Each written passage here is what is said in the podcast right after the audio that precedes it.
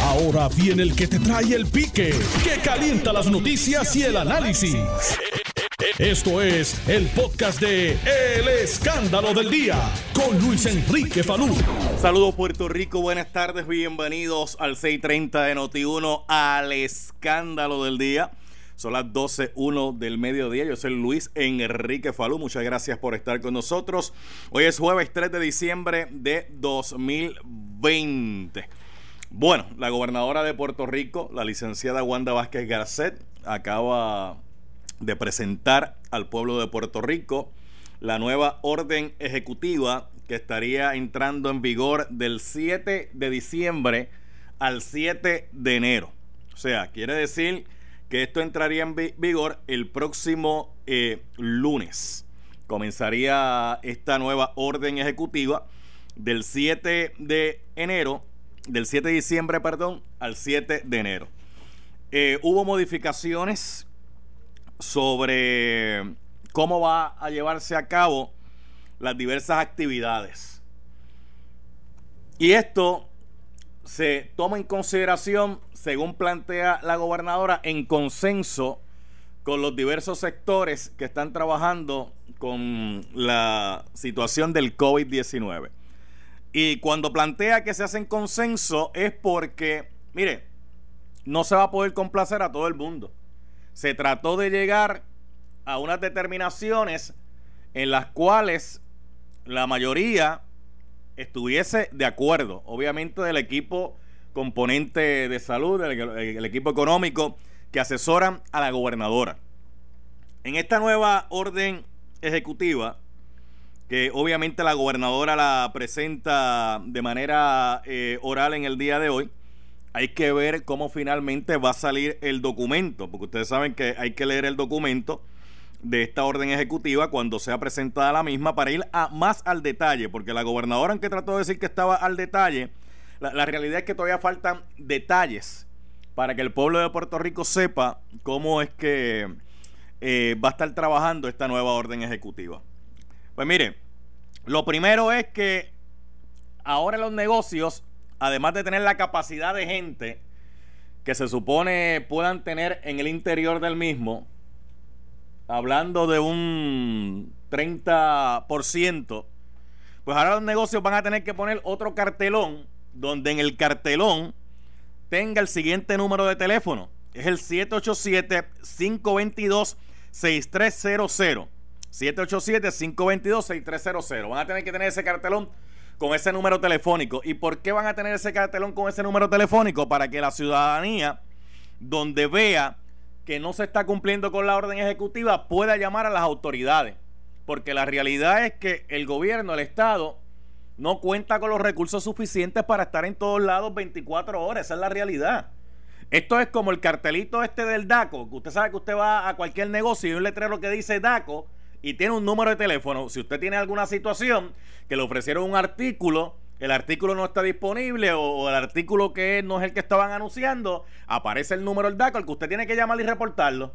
Pues ahora va a aparecer ese numerito, 787-522-6300. ¿Y por qué van a poner ese numerito ahora? Mire, vamos a ser sinceros, usted, usted y yo que estamos hablando ahora. Vamos a ser sinceros. Desde que pusieron el dichoso cartelito del 30%, que dice el número de ocupación de personas que pueden haber en un local cerrado. La realidad, la verdad, ¿se estaba, cumpliendo con eso? Ah, pues tú ibas a los pequeños y medianos comerciantes, como los locales son más pequeños, sí se cumplía con eso los pequeños y medianos comerciantes. Pero los negocios grandes usted sabe que no. En los negocios grandes usted iba, es más, usted le preguntaba a la persona que estaba tomándole la temperatura.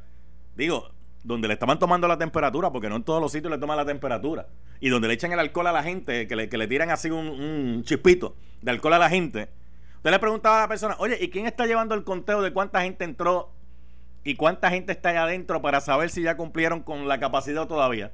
Ah, no, este, no, este, pues yo le echo alcohol a la gente, pues, pues, pues yo no voy a estar aquí contando 1, 2, 3, 4, 5, 6, 7, 100, 100. Espérate, que no, puedo tener 130 porque yo solamente tengo capacidad para 100. Entonces, los que entran y los que van saliendo, porque en esos centros comerciales grandes y en establecimientos grandes, eh, usted sabe que la gente entra y sale, sale y entra. ¿Cómo llevan a cabo el escrutinio, si lo podemos llamar de esa forma y de esa manera, de que los que están entrando están entrando porque los que salieron fueron lo suficientes como para permitir la entrada de otros. O sea, vamos a ser sinceros, vamos a ser sinceros en eso. A ver, usted conteste. Las preguntas las estoy haciendo para que usted se las conteste. Ya yo sé las contestaciones a las preguntas que hago, eh, básicamente. Pero es para provocar en usted, inquietarlo a que usted piense y responda eso con sinceridad. Las playas solo se podrán visitar con mascarilla y solo para hacer deportes de forma individual. Está prohibido el uso de neveritas y sombrillitas. ¿Y por qué? Porque la gente va a la playa más que hacer ejercicio. Van a la playa como centro de entretenimiento. Ah, que hay gente que camina por la playa, sí. Que hay gente que va a la playa y corre a la playa, sí. Que hay gente que va y se moja, sí. Pero la realidad es que con esa gente no hay problema porque el que va a hacer deporte, ese va vestido para correr o caminar y ese corre, camina y sigue su... No, no se detiene allí. Los que se detienen allí son los que van con la neverita y los que van con la sillita y los que van con la sombrillita y los que van con la neverita en el baúl del carro. Pero sigamos. Bajo esta nueva orden ejecutiva habrá ley seca entre sábado a las 5 de la mañana y el lunes a las 5, según dijo la gobernadora. ¿Qué significa esto? Que sábado y domingo no se va a poder vender bebidas alcohólicas para la calle. O sea, si usted va a un restaurante y usted está comiendo en un restaurante el sábado, porque el domingo se supone que sean por carry y delivery, pero usted va el sábado y usted pide una cervecita, se la van a llevar a la mesa y usted se la va a poder tomar en el establecimiento. Ah, lo que usted no va a poder hacer es, ah, espérate, déjame ir al licor. Ah, no, los licores están cerrados porque las barras están todas cerradas. Déjame ir al supermercado y el sábado y domingo compro bebidas alcohólicas y me las llevo para casa. Porque eh, pues yo me las llevo para casa y en casa hago el par y monto el bebé en casa. Y así no tengo que ir para ningún lado. Pues le dijeron, ¿sabes qué? Sábado y domingo no. Ah, el sábado vas a un restaurante, quieres darle una frita en el restaurante con tu comida, te la puedes dar allí, pero no puedes salir afuera con las bebidas. Eh, ¿Qué otra cosa planteó la gobernadora en esta orden ejecutiva? Los gimnasios y las actividades acuáticas. Las actividades acuáticas, vamos a plantear lo de las marinas. Cerraron las marinas. ¿Y por qué cerraron las marinas? Porque la gente que tiene embarcaciones, como no podían hacer actividades en otros lugares, ¿qué fue lo que hicieron? Tacho, olvídate tranquilo, yo tengo un bote. Yo, tengo, tengo un bote, nos vamos el fin de semana para la palguera y nos reunimos allí en la palguera en el bote. Entonces llegaba uno con un bote, llegaba otro con otro bote, llenaba otro con otro bote. Entonces, como se conocían, oye, vamos a juntar los botes porque tú sabes, somos panas, estamos compartiendo, vamos a poner la música y juntamos los botes. Y había mucha gente que, para colmo, ¿cómo el Estado sabe eso? Porque la misma gente se tira al medio a través de las redes sociales. La misma gente, aquí, estoy en Palomino disfrutándome la buena vida y se sacan la foto con el corillo. Y van y la suben para sus redes sociales. Y allí las redes sociales están dejando la evidencia que están violando la orden ejecutiva. Aquí estoy en la playa cogiendo sol, dándome la cervecita con la familia. Y ponen la foto ¿dónde? En las redes sociales. Violando la orden ejecutiva. Miren, las áreas comunes en los complejos de vivienda, así como las piscinas, quedarán cerradas. ¿Y por qué? Porque la gente en esas áreas, como no podían salir para otros lugares, empezaron a conocer o a reconocer su centro comunal, su centro recreacional, su piscina en el complejo y vámonos todos para allá. Yo no les conté a ustedes aquí un día que yo fui a, no sé si es Vega Baja o Vega Alta, se me olvida el pueblo ahora, que, hay un ojo bien bonito allí que lo mantiene la comunidad. La comunidad tiene aquello precioso. Y son la misma gente de la comunidad que le da mantenimiento y aquello es bellísimo, aquello, aquello es espectacular. Y yo dije, déjame ir allí a sacarle una foto porque el sitio está chévere para sacar una foto y tenerla. Y cuando yo llegué al sitio, aquello estaba empaquetado por las cuatro esquinas. Empaquetado. ¿Por qué? ¿Por qué? Porque como allí no había seguridad, como allí no había vigilancia, como allí no había nadie, pues venimos aquí si total no nos van a decir nada. Aquí hacemos lo que nos dé la gana, nadie va a venir, nadie va a llegar.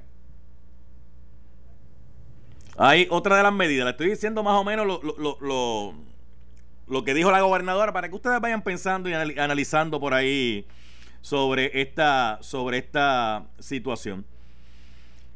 Mira, ahora mismo las estadísticas reflejan 52.349 contagios confirmados, 329 nuevos casos y 1.155 muertes. 926 muertes confirmadas y 11 nuevos decesos. 11 nuevas muertes. Usted dirá, pues esos son, esos son numeritos. Esos son numeritos, usted dirá. Que cuando usted compara con la población, usted dice, ah, pero es que eso es una cantidad. El problema no es que sea una cantidad pequeña. El problema es que si no se controla esa cantidad pequeña, se va a convertir en una cantidad grande. Y si se convierte en una cantidad grande, tenemos los recursos para responder ante una situación que se nos vaya de la mano. Tenemos los recursos, vamos a pensar por ahí. En Puerto Rico, que, prácticamente ha colapsado todo, incluyendo hasta el radiotelescopio agresivo que colapsó. Tenemos los recursos en Puerto Rico, vamos a ser sinceros nosotros, vamos, vamos a pensar. Tenemos los recursos. Y tenemos que ser empáticos, gente, porque el problema que hay aquí es que mientras usted en su familia no tenga un contagiado, usted mira para el lado. Ah, pero cuando tiene un contagiado en su familia, ay Dios mío, ¿dónde está el gobierno? ¿Dónde están las autoridades? ¿Pero por qué permitieron esto? Desde cuándo, mire, esto lo pudimos haber evitado. Lo pudimos haber evitado y podemos todavía evitar un lockdown 24/7. De hecho, la gobernadora Wanda Vázquez dice que eh, si esto sigue, eh, pues tendrían que eh, tener una nueva orden ejecutiva, pero la gobernadora es gobernadora hasta el 2, hasta el 2 de enero. El 2 de enero entra Pedro Pierluisi como gobernador y juramenta. Digo, pero todavía hasta el 31 de diciembre la gobernadora podría modificar esta orden ejecutiva. Y cuando llegue el nuevo gobernador, entonces decidir si va a seguir con esta nueva orden ejecutiva o si él crearía una nueva orden ejecutiva. Y ahí entonces, pues, consultar a su eh, secretario de salud, en este caso el doctor Carlos Mellado, sobre el particular sobre, sobre, esta, sobre esta situación. Oye, este año, eh, Navidad, déjame, espérate, déjame chequear. Yo no chequeo este año, no, Navidad, ¿qué día cae? Navidad cae viernes. Navidad cae viernes, yo estoy en diciembre. Ok. Ah, pues mira, en, Navidad todavía es viernes 25, sí, se puede dar uno el jinquetazo porque es viernes. El sábado y domingo no, pero Navidad cae 25 y el 31 que cae, el 31 cae jueves. Eh, otra cosa, vamos a ser sinceros con nosotros mismos, vamos a ser sinceros con nosotros mismos.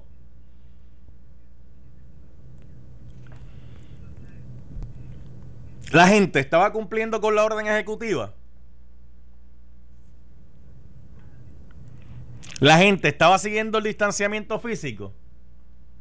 El uso de mascarilla, yo creo que eso lo superamos. Yo creo que la mayoría de gente ya se pone la mascarilla tapándose la boca y la nariz, porque el que no se la pone, pues sabe que alguien le va a gritar, mira la mascarilla. Entonces se quiere. Pero el distanciamiento lo estábamos cumpliendo. El lavado de manos con agua y jabón y desinfectante lo estábamos cumpliendo. Dígame si es cierto o no es cierto que en esta orden ejecutiva que estaba vigente, usted de momento se percató de algo. Mira a ver. Nelson, ¿cuándo fue la última vez que te limpiaron un carrito? ¿Cuándo fue la última vez que te limpiaron el carrito? Ah, porque para entrar te seguían echándote el alcohol en la mano. Y para entrar te seguían chequeando este la temperatura en algunos lugares. No en todos los lugares. Pero ¿cuándo fue la última vez que te echaron este alcohol en, en el carrito? ¿Te acuerdas? Que al principio era que tú no podías tocar el carrito hasta tanto y en cuanto no limpiaran y desinfectaran ese carrito. O ¿a cuántos lugares usted no había ido que tenía que antes que entrar. No, no, espérate, tienes que esperar aquí, tienes que ponerte la mascarilla, déjame chequearte la temperatura, déjame echarte el hand sanitizer. Y te echaban con como es, como Dios manda, porque hay, otros, hay unos sitios donde tú vas que lo que te hacen es te, te, tiran como un zip y vamos, sigue andando. Que tú dirás, ¿eso será suficiente para la desinfección de la mano? Sí, por eso, por, por eso. ¿En cuántos sitios se decía que la cantidad de personas que había que estar era una y realmente usted a simple vista veía que la cantidad era mucho mayor. ¿Cuántas veces yo no dije aquí en este programa que la gente hacía la fila fuera de los comercios? La, fila larguísima. Y uno veía la fila bien grande porque obviamente al guardar la distancia, pues la fila se ve mucho más amplia. Pero tan pronto entrabas al interior del local, se, se acabó el distanciamiento. Todo el mundo encima de todo el mundo.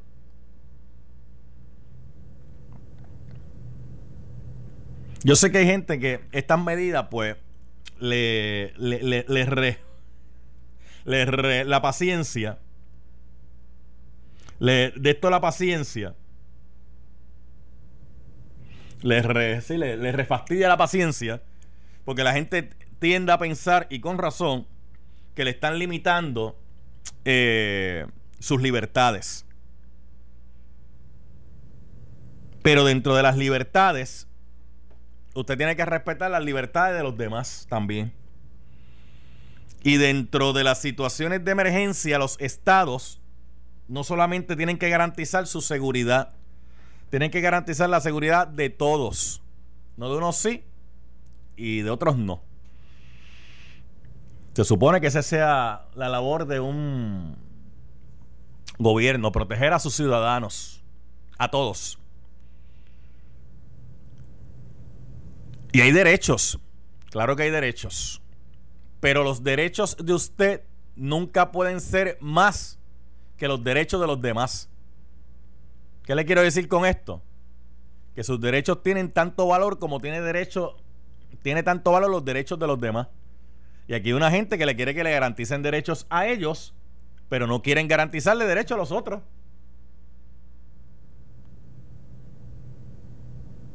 Sí, estamos, estamos viviendo así. No, no tú, me no, tú me tienes que garantizar a mí los derechos porque eso... Y cuando le dicen, sí, pero lo que pasa es que ciudadano, yo tengo que garantizarle a usted los derechos, pero ahí mismo también dice que usted tiene que respetar los derechos de los demás.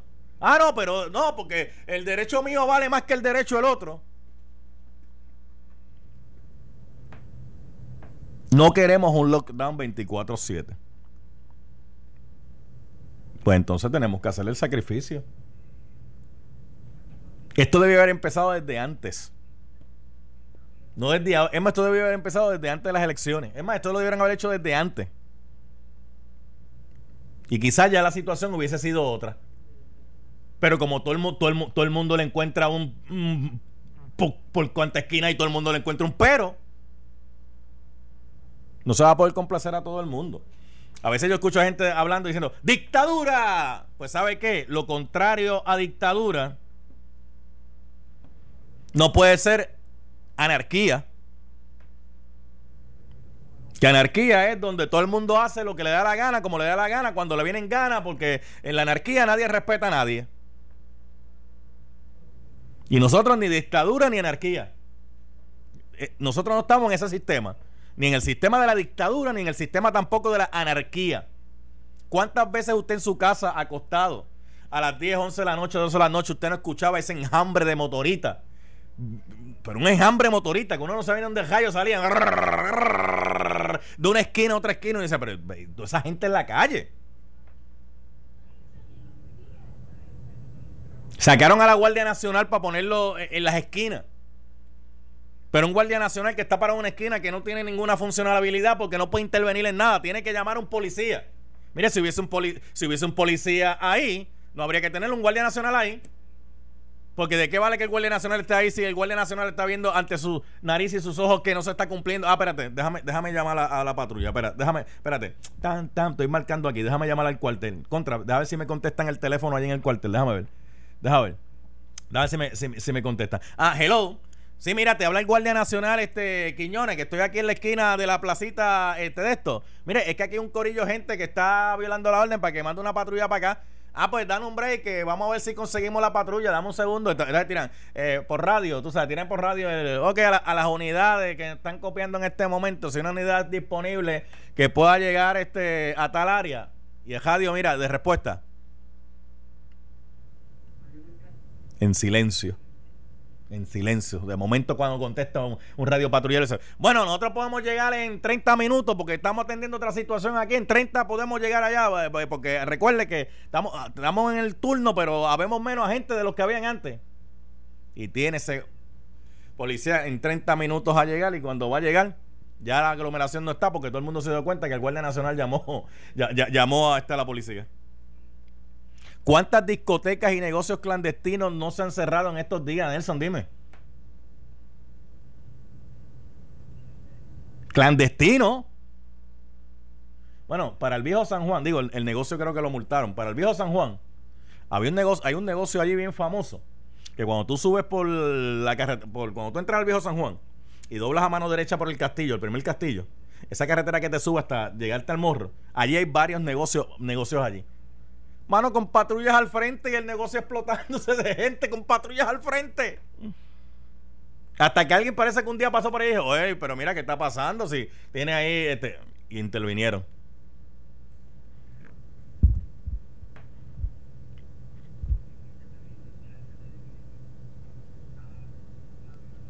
Me dice por aquí Steven Crespo en, en, en Twitter, arroba Luis Enrique Falo, dice, y las filotas en las agencias de gobierno permanecen igual. Es que las filas van a seguir porque el problema de la fila es que la gente ve la fila mucho más larga si usted tiene que hacer la fila con mayor distancia. Eso fue como el día de las elecciones, que usted recordará que la gente decía, diantre, que la participación va a ser bien alta porque las filotas están bien largas. Y dice, oye, cuando tú miras la fila, la fila prácticamente está igual. Lo que pasa es que la gente está más separada que en una fila regular. No está todo el mundo arremolinado y entonces se ve la fila más larga. Porque necesitan más espacio para acomodar a la gente. Consenso. ¿Qué es consenso? Consenso no es que todo el mundo se ponga de acuerdo. Consenso es que la mayoría de gente lleguen a puntos donde pueden tener puntos medios. Porque si no, no llegarían a ningún lado. Y no va a haber una solución perfecta para todo el mundo. No lo va a haber.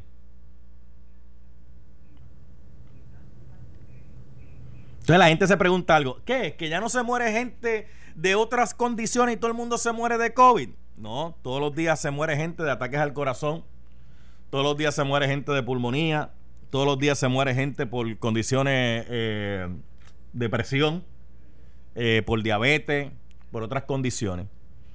Y todos los días se reportan, porque eh, cuando usted entra a la página usted va a ver allí los reportes de muerte por esas enfermedades que le estoy diciendo. ¿Por qué no tienen en este momento la misma prominencia que la del COVID? Porque esas enfermedades que yo le he planteado, ninguna se contagia de persona a persona. Si a mí en este momento, cuídame, señor, me estuviese dando un ataque al corazón, Nelson no tendría problema porque a, Nelson no se le va a pegar el ataque al corazón. Si ahora mismo yo tuviese problemas de diabetes, Nelson no tendría problema porque eso, no se le va a pegar la diabetes eh, por contacto. Ah, si yo tuviese influenza y estoy al lado de Nelson y toso o estornudo, él va a estar propenso a contagiarse, porque es una enfermedad contagiosa respiratoria, como lo es el COVID. Ahí sí. ¿Por qué hay más preocupación con el COVID en este momento? Porque a diferencia de esas otras enfermedades que yo le he planteado, no hay tratamiento para la misma que pueda erradicar el dichoso virus a este momento.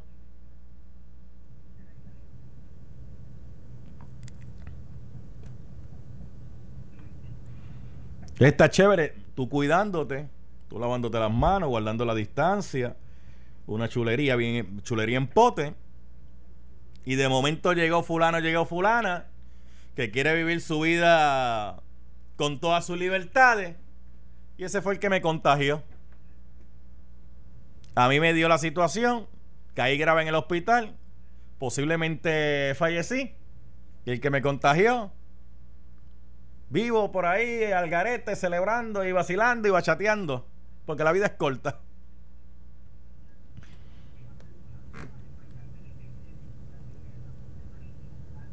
Mira, voy a hacer la pausa. Eh, al regreso, vamos con unas cuantas llamadas. ¿Cómo usted, qué medidas usted hubiese tomado distintas a las que se tomaron hoy en consenso, donde la mayoría de la gente puede estar más o menos acorde? Porque déjeme decirle algo con todo y lo que salió en el día de hoy, usted se mete a las redes sociales y usted va a encontrar un montón de gente opinando, cada cual desde su punto de vista y todos son distintos las medidas que tomarían o las que dejarían de tomar. Ya me invito, yo le voy a leer algunos de los mensajes de esos que he encontrado por ahí este, rebuscando para que usted vea que todo el mundo tiene una solución distinta porque es mucho más fácil tomar decisiones desde afuera que desde adentro porque yo no tengo la misma responsabilidad que tiene el que está allá adentro tomando con otra información que posiblemente no se tenga y que ellos sí tengan las decisiones. pero lo hablamos cuando regresemos. Estás escuchando el podcast de Noti1, el escándalo del día, con Luis Enrique Falú. 38 del mediodía. Antes de continuar y que se me olvide, déjame saludar por aquí a Rafael Santana de Carolina, que ayer me lo encontré en un comercio eh, y se me quedaba mirando, se me quedaba mirando, porque tenía mi mascarilla N95 y me dice, ¿tú eres Falú, verdad? Y digo, sí. Y, ese hombre se emocionó más que el cara, así, y yo, y yo le prometí que hoy le iba a enviar un saludito en agradecimiento, ¿verdad? Por la sintonía y la audiencia. Me dice, ah, yo no me pierdo tu programa. Pues Rafael Santana de Carolina y su esposa y su familia eh, muchos saludos, muchos saludos para ellos. Muchas gracias por, por la sintonía. Mira, de igual forma, eh, ah, me encontré a José Luis Ponce León. Oye, José Luis Ponce León no cambia, mano. Tú, tú, tú lo miras y, sigue con ese estilo. Tú sabes que él tiene un estilo medio mexicano. ¿Tú has visto a José Luis Ponce León alguna vez? Eh, que llama mucho a los programas de radio y participa. y a él le gusta la ranchera y le gusta cantar. Me, lo encontré en él y se, ve lo más bien que el cara. Oye, el pelo igualito, mano. tú sabes, él, él, no cambia. Tú sabes, la brillantina alca, ya eso no viene, ¿verdad? No, ya eso no, él siempre con su brillantinita ya una cosa increíble. Así que saludo también a José Luis Ponce León. Tengo unos mensajes importantes para ustedes, pero ya mismito voy con ellos porque tengo aquí al señor secretario de salud designado, el doctor Carlos Mellado, a quien le agradezco que esté con nosotros un ratito y que nos haya contestado la llamada. Doctor, saludo, buenas tardes. Saludos, saludos, saludos y saludos a todas las personas que me están escuchando ahora aquí en la tarde ya. Mire, felicidades por, por, ese nombramiento, este doctor Carlos Mellado, secretario de Salud designado por el gobernador electo, licenciado Pedro Peluisi Urrutia. Este. Usted conoce de salud, ya usted había sido procurador del, paciente, usted conoce cómo funciona el sistema, siempre eh, siempre estado en el sistema porque aunque mucha mucha gente no sabía, usted estaba dirigiendo el sistema de salud de, un municipio, ¿verdad? El de Canóvana. Sí, sí, correcto. El, de Canóvana. En varios hospitales también, en varios lugares. Estuvo en varios hospitales, eh, cuando el gobernador de la radio lo llamaba usted y lo designaba como este como portavoz para brindar la primera información sobre el COVID-19 aquí en Puerto Rico, cuando nadie estaba hablando de eso, pues usted vino aquí al programa y orientó el, el, primero, cuando andaba por China, yo decía, ay Dios mío, ¿qué será esto? Sí, sí, sí, sí, porque y, fue, y fue, en aquel, y fue, en aquel, fue en aquel momento que un exsecretario decía que como eso estaba por allá, que así no iba a llegar acá, porque como no habían vuelos directos, y entonces dice, pero espérate, no tienen que haber vuelos directos, sí. Pero bueno, eso lo dejamos para después, lo dejamos para después. Eh, doctor, Hoy la gobernadora de Puerto Rico, Wanda Vázquez Garcet, presentó la nueva orden ejecutiva. Ella planteó de que eh, había dialogado con el gobernador electo Pedro Pierluisi a través de mensajes sobre esta determinación, ¿verdad? Porque eh, la gobernadora está hasta, hasta el 2 de enero. Del 2 de enero en adelante, pues juramenta Pedro Pierluisi como gobernador. Usted entra eh, a, ver su, nombra, su nombramiento como secretario de salud. este Con lo que se prevé hasta el momento no tendría ningún problema, sería confirmado y sería el que tendría que seguir bregando con esta situación de la pandemia. ¿Qué, qué le parece la determinación? Determinaciones que se presentaron al día de hoy al pueblo de Puerto Rico? Pues, pues mira, estoy aquí ahora mismo en acabado ¿verdad? de, tener las conferencias de prensa. No tuve, mientras estaba haciendo el nombramiento de gobernador, no tuve, ¿verdad? ya estaba haciendo también eh, eh, el, anuncio de la orden ejecutiva, no tuve la oportunidad de verla. Pero eh, ciertamente, mira, cualquier eh, medida que, que tome, ¿verdad? que tome el gobierno tiene que debería ser basada en, en data científica. No, no estoy criticando, pero te repito, no la he visto. y, y data científica establecer ¿verdad? ¿Cuáles son los lugares de contagio mayor? Y sabemos que ahora mismo esto la, transmisión es comunitaria, o sea que en todos los lugares eh, puede haber contagio, por lo tanto evitar lugares donde exista aglomeración. Eh, y esa debe ser, ¿verdad? Este el, eh, el orden que debe establecer cualquier orden ejecutiva y ciertamente para aplanar la, curva y, de, cara a que nosotros tuvimos ahora mismo el proceso eleccionario, después de eso vino San Giving y entonces pues tres semanas vamos a tener Navidad, o sea que si seguimos aumentando, eh, seguimos estando en actividades familiares, en comercio, ese tipo de cosas, pues va, ciertamente van a aumentar los casos.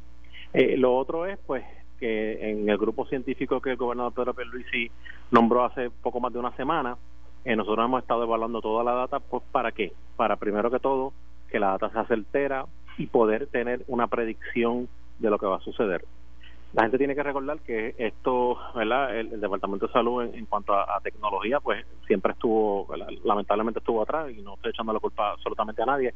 De cara a lo que viene, pues tratar de mejorar estos sistemas El Departamento de Salud actualmente, bajo la dirección del, secretario Lorenzo González, ha hecho un trabajo extraordinario en estos últimos siete meses y lo tengo que decir públicamente, lo felicito, para mí es un gran secretario y le doy gracias porque porque eh, pues, me, ha, contado conmigo en todo momento. Pero ellos montaron un sistema de rastreo eh, que tiene 68 epidemiólogos, 800 empleados a través de todos los municipios. Han accesado a dos pruebas nuevas, ¿verdad? La prueba eh, IB que está en 10 minutos, y la Binax, que es otra prueba también que tenemos accesible a 10 minutos, que tiene una capacidad de detectar el virus bien grande. Eh, y tenemos la prueba molecular y la prueba de. O sea que ahora mismo tenemos cuatro pruebas disponibles. Tenemos un tratamiento que podemos utilizar en pacientes con síntomas de moderados a severos, pacientes que tengan mayor de 65 años, para evitar que vayan a un hospital y este medicamento se, puede hacer, se van a crear centros de infusiones eh, para poder identificar en el bioportal a estos pacientes y evitar que vayan al hospital. Lo otro que ha hecho el Departamento de Salud es también repartir 250 ventiladores a través de toda la isla para aumentar la capacidad de intensivo en los hospitales. O sea que se está haciendo mucho esfuerzo. Hay que continuar con estos esfuerzos de cara a que tenemos una vacunación. Tenemos que organizarnos. Por eso es que yo le digo a la gente, mira, yo sé que estamos en Navidad, yo sé que, ¿verdad? mucha gente dice contra, pero tiene la fatiga pandémica, ¿verdad? De que ya están hartos de estar encerrados. Pero aquí hay que tener la conciencia de que a lo mejor yo no soy del 80% que no presento sintomatología, pero si yo me pongo, Dios no lo quiera al lado tuyo, Luis Enrique Falú, y le da sintomatología en un hospital, pues entonces yo ¿verdad? propicié que eso sucediera. Y, y, si seguimos con la cantidad de muertes, pues mira, se predice que para final de año podamos tener 300 muertes, salud. O sea que tú y yo estamos hablando y hay 300 personas que pudieran morir. Y eso a mí me... y, que uno no sabe si podría estar dentro de esas 300 personas que va a fallecer. Exactamente, y eso a mí me, me, me, para los pelos, me, descontrola completamente. Mire, doctor. Porque no queremos eso. Doctor Carlos Mellado, yo le decía ahorita a la gente, porque la gente dice, oye, pero ¿qué? Es que ya nadie se muere otra cosa, que todo el mundo se muere del COVID-19. Yo decía, no, todos los días se sigue muriendo gente de ataque al corazón, de pulmonía, todos los días se sigue muriendo gente por problemas de diabetes y, otras y otras condiciones. Lo que pasa es que mi ataque al corazón, yo no se lo pego a Nelson. Eh, mi problema de diabetes yo no se lo pego a Nelson. Este, mi problema respiratorio yo no se lo pego a Nelson. El COVID, la influenza y otros tipos de virus y bacterias, eso sí se pegan. ¿Y cómo podemos evitar la propagación? Pues mire, tomando unas medidas eh, básicas. y, que ahora, mira, el tú utilizas mascarilla, mantener una distancia de seis pies, lavarte las manos, garantiza que no te dé el virus. Por lo tanto, hay que evitar lugares donde haya aglomeración. Mire, antiel me decía el amigo licenciado Ferdinand Mercado, en una pregunta retórica, eh, que obviamente pues él sabía la respuesta, me estaba haciendo la pregunta para ponerme a pensar a mí. Era en el sentido, oye, para esta época hay mucha gente que, que, se enferma, hay mucha gente que le dan, pues le da catarro, le da influenza, le da otra cosa. ¿Tú no te has percatado que en estos tiempos que nos estamos cuidando como que como que la gente se ha enfermado menos? Sí, sí. Y, mira, y mira y mira lo que pasa, lo que tú estás diciendo es algo bien bien eh, bien real en Navidad, por alguna razón. Digo, y la razón se sabe, que la gente se descuida de su salud. Mayor cantidad de infartos, mayor cantidad de derrames cerebrales, mayor cantidad de complicaciones, y eso, eso le añadimos, ¿verdad?, la cuestión del COVID, y le añadimos, le añadimos otra cosa también, que la gente, hay personas que tienen condiciones que tienen miedo de buscar atención médica. Y eso es peligroso. Y con todo eso es que tenemos que lidiar. O sea, tenemos que hacer una campaña educativa que yo sé que ustedes se van a unir al esfuerzo porque si lo has hecho desde un principio eh, una campaña educativa viene acompañado de ir por todos los, pueblos, por, por, todos los por todos los lugares, y tratar de buscar a ese paciente que no pueda salir de su casa, todo eso tenemos que hacerlo. Pero cuando yo digo tenemos que hacerlo, no es que yo voy a hacer yo solo, porque la gente dice, ah, el secretario de salud, el secretario de salud es uno. Hay un equipo buenísimo en el departamento de salud, hay personas que están trabajando y ciertamente voy a estar de cara a todo esto, pero detrás de mí va a haber un esfuerzo del sector privado, la asociación de IPA, la asociación de farmacia, los tecnólogos médicos, los dentistas, el colegio de médicos, o sea, todo el mundo tiene que entrar en esta dinámica. ¿Por qué? Porque vamos, vamos a hacer de todo esto todo el mundo unido. doctor Carlos Mellado, eh, designado secretario de, Salud por el gobernador electo Pedro Luis una, tiene una responsabilidad bien grande sobre, sobre, sus hombros. Y casi siempre que hablamos en Puerto Rico de muchos problemas que ocurren en la isla, hablamos de la reacción a algo que ocurrió. Cuando hablamos de la criminalidad, pues hablamos de la policía, que es la reacción al crimen, pero entonces se nos olvida que tenemos que ir a la raíz, que es lo que provoca el crimen, a la educación y otras cosas. Cuando hablamos de la salud, hablamos de más, más médicos, eh, tener más hospitales, más infraestructura, pero cuando tenemos más médicos y más infraestructura es que la gente ya está enferma. Tenemos que crear desde la raíz eh, un programa salubrista que vaya dirigido a la prevención, a evitar que la gente se enferme o evitar que la gente eh, pueda llegar a enfermarse. Claro, y sobre todo el esfuerzo que se está haciendo ahora para el COVID Dios va a querer que eso pase porque en la mano de Dios va a estar en todo esto. Vamos a vacunar, vamos a crear inmunidad de rebaño, vamos a lograr todo lo, que, lo que queremos hacer. Si se acaba el COVID, esto tiene que continuar porque van a venir más cosas como tú, estás bien, tú bien dices, este esfuerzo se debe hacer para, para cualquier condición de salud porque al final del día el Departamento de Salud está para promover y prevenir la salud en Puerto Rico, no está para más nada. Por lo tanto, tenemos que echar hacia adelante buscar los recursos eh, para todos esos empleados que llevan años ahí, que han trabajado, que son gente súper valiosa.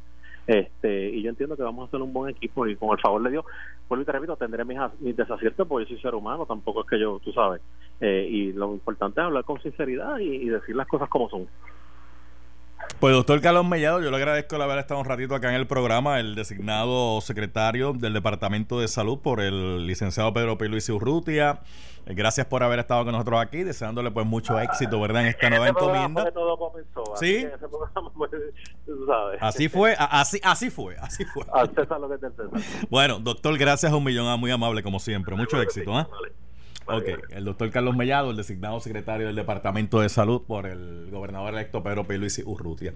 Mire, eh, les, dije que les iba a comentar algunas cositas de las que estoy viendo por las redes sociales, comentarios que he estado buscando, gente opinando sobre la nueva orden ejecutiva. Mire, por ejemplo, le voy, a leer una aquí, una aquí. Deja, espérate, deja buscar la persona. Ok, aquí está.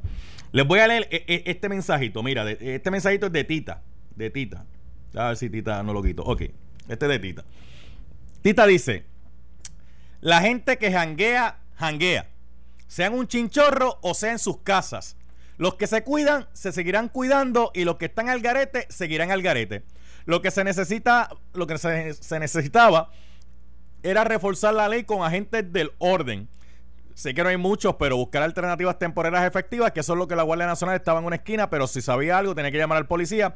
los usaron de carteles, como quien dice. Pregunta ella. No permitir las malditas motoras y los full track en decena y más a las tantas de la noche. Los paris brutales que se hacen en los residenciales. La gente al garete en las playas de la isla. Darse la vueltita por Palmas del Mar, donde hay, eh, hay 16 metidos en un apartamento y, y 30 metidos en una casa. Pobres comerciantes responsables Sí, porque el problema es que el comerciante siendo responsable, haciendo las cosas como Dios mandaba, entonces le llegaba gente que ya usted sabe. E, e, ese es un comentario de Tita, de Tita, por ejemplo. Pero déjeme leerle otro comentario. Déjeme leer otro, comentario que va en otra ruta. Este va en, en todo lo contrario. Déjame ver si, lo encuentro aquí rapidito. Ok, aquí está. Eh, no, espérate, que no abrió. Aquí está, aquí está. Ahora sí, ahora sí. Oye, pero es que la gente se pone, la gente se pone los nombres en las redes sociales que después para conseguirlos un lío. Mira, dice aquí, dice aquí Nelson, dice Nelson, dice, población de Puerto Rico hoy, 3.653.796. Según el Departamento de Salud, los casos confirmados de COVID-19 hoy son 52.349. Por ciento de contagios por población, .0143%. Con estas estadísticas encierran, enferman de depresión y ansiedad a la gente y quiebran la economía. Fíjense que le estoy dando dos visiones distintas de lo que opina la gente a través de las redes sociales, de las medidas que el gobierno ha estado tomando sobre, sobre esta situación. Deja buscar más por aquí, déjame, déjame chequear por aquí. Déjame chequear por aquí. Ok, este.